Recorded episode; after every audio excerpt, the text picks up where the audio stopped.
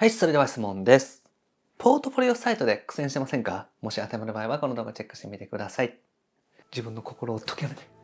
フリーランスウェブデザイナーの井出永弘樹です。今回はウェブデザイナーにポートフォリオサイトなんていらないっていう話をしていきます。普通のポートフォリオサイトを作ろうと思ってらっしゃる方はぜひチェックしてみてください。でこのチャンネルではですね、未経験から同格でウェブデザイナーになって、まず月収10万円得る方法について解説をしております。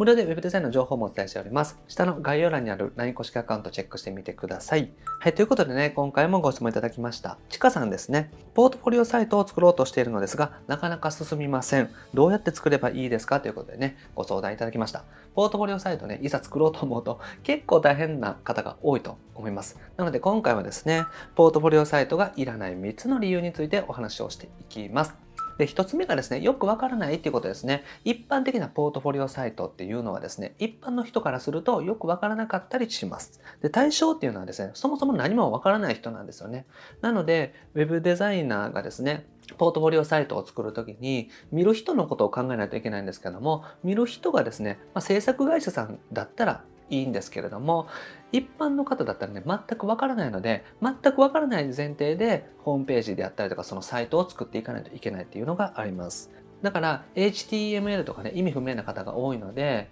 ウェブデザイナーさんのねポートフォリオだと例えばスキルとかって書いてらっしゃる方多いと思うんですよ。HTML、CSS は5段階中4とかですね。Photoshop は5段階中5とか、イラストレーターは5段階中3みたいな形でですね、書いてらっしゃる方多いんですけども、制作会社さんだったらいいんですけども、一般の方もね、全くわからないので、これはですね、いらないなというふうに思いますし、全体的にですね、言葉がわからなかったりするので、もっとわかりやすい形、一般の方でもわかる形で作っていかないといけないかなというふうに思います。で、結局ですね、聞きたいのって何を頼めるかっていうことなんですよ。だから、ホームページが作れます。チラシが作れます。名刺が作れます。みたいな形で書いていかないといけないと思いますね。なので、具体的にできることを書くっていうところがポイントです。だから、スキルがどうこうとかじゃなくって、ホームページが作れます。ランディングページが作れます。ブログが作れます。みたいな形で、具体的に何ができますっていうのが、一般の方でもわかるような形で載せていくっていうのが大事になります。なので、一般的な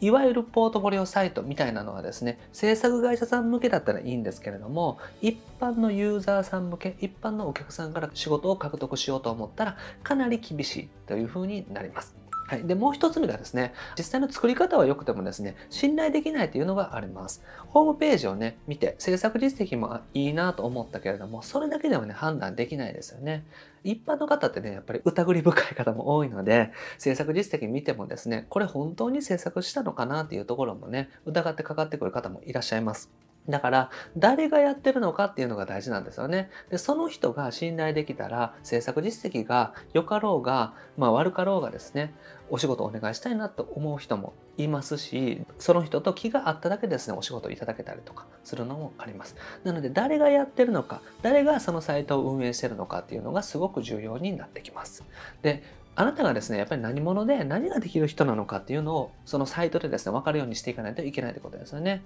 だから、ホームページ制作ができますとか、で、制作自体がこんな感じですっていう形でですね、実力を見せたとしてもですね、じゃあ誰がやってるのかっていうところがですね、あんまり具体的に伝わってなかったりとかはします。ですから、そういったところをしっかりと書いていくってことですよね。で、あなたのね、ストーリーとか僕らのまあストーリーをね、変えていくっていうのがおすすめです。なので、なんで Web デザイナーやってるのか、どういう経緯で Web デザイナーになったのかとかですね、フリーランスの場合はなんでフリーランスになったのか、会社員だったらダメなのかとかですね、どういう辛い経験があったのか、みたいなことを書いていくとですね、あなたという人がですね、よく分かって、あ、この人にお願いしたいなと思っていただけるようになるっていうことになります。なので、一般向けにですね、サイトをできるだけ分かりやすく作っていくのも大事なんですけれども、自分自身のことをしっかりと変えていくっていうのも大事になります。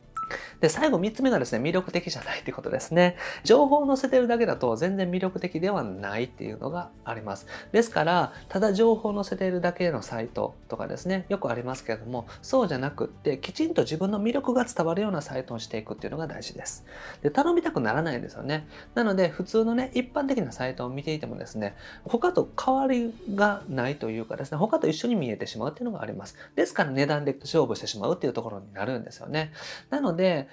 この人に頼んだらどういうメリットがあるのかとかもそうですし、自分の、ね、魅力っていうのをきちんとホームページで伝えていくのが大事です。で、感情に動かしていく、まあ、エモさですね。まあ、まさにですね、このエモさみたいなところを意識してですね、作っていくのがいいですよね。だから自分自身がこんな苦労があって、でもなんとか web デザイナーとしてここまで来ましたとかですね、こういう経緯があって web デザイナーになってますとか、そういうストーリーもそうですし、いろんなお客様との関わりの中で、お客さんはこんな感じで言ってますみたいなお客様の声で証明していくとかですね、そういったところも大事ですし、とにかくお客さんがですね、見て、あなたに頼みたいなと思っていただけるようなサイトにしていくっていうのを意識しないといけないですね。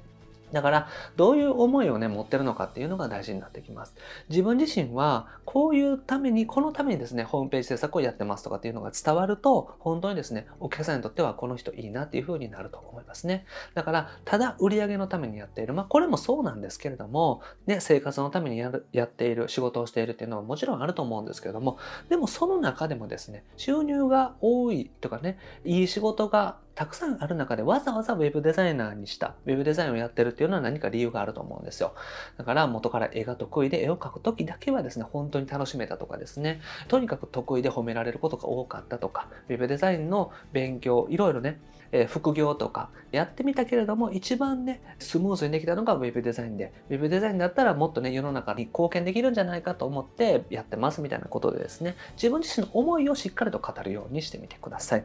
で、一般的なね、ポートフォリオサイト、自分自身の簡単なプロフィールと制作実績と、あとスキルとかですね、っていうのが載ってるポートフォリオサイトっていうのはね、正直もったいないです。いらないってことはないんですけど、もったいないので、それはね、制作会社さん向けだったら OK なんですけれども、一般のユーザーさんからお仕事いただくとか、一般の方からお仕事いただくためだったら、いらないというかね、効果がないので、きちんとですね、自分自身の魅力、あなたの魅力が伝えられるようなランディングページを作るようにしてみてください。はい。ということでまとめですね。一般の人をね、対象に作る。これがね、まず前提になります。だから、ワードプレスとかですね、サーバーとかドメインとかっていう言葉をそのまま使っちゃうんじゃなくって、サーバーというデータを置いておく場所があってとかっていう形で、サーバーとかドメインとか、全く専門用語がわからない一般の方でもわかるような文章を使っていくというのが大事になります。あと自分自身のね、ストーリーですね。なんで Web デザイナーやってるのか、どういう苦労があったのか、どういう経緯があって今フリーランスとしてやってるのか、副業としてやってるのかっていうのをぜひね、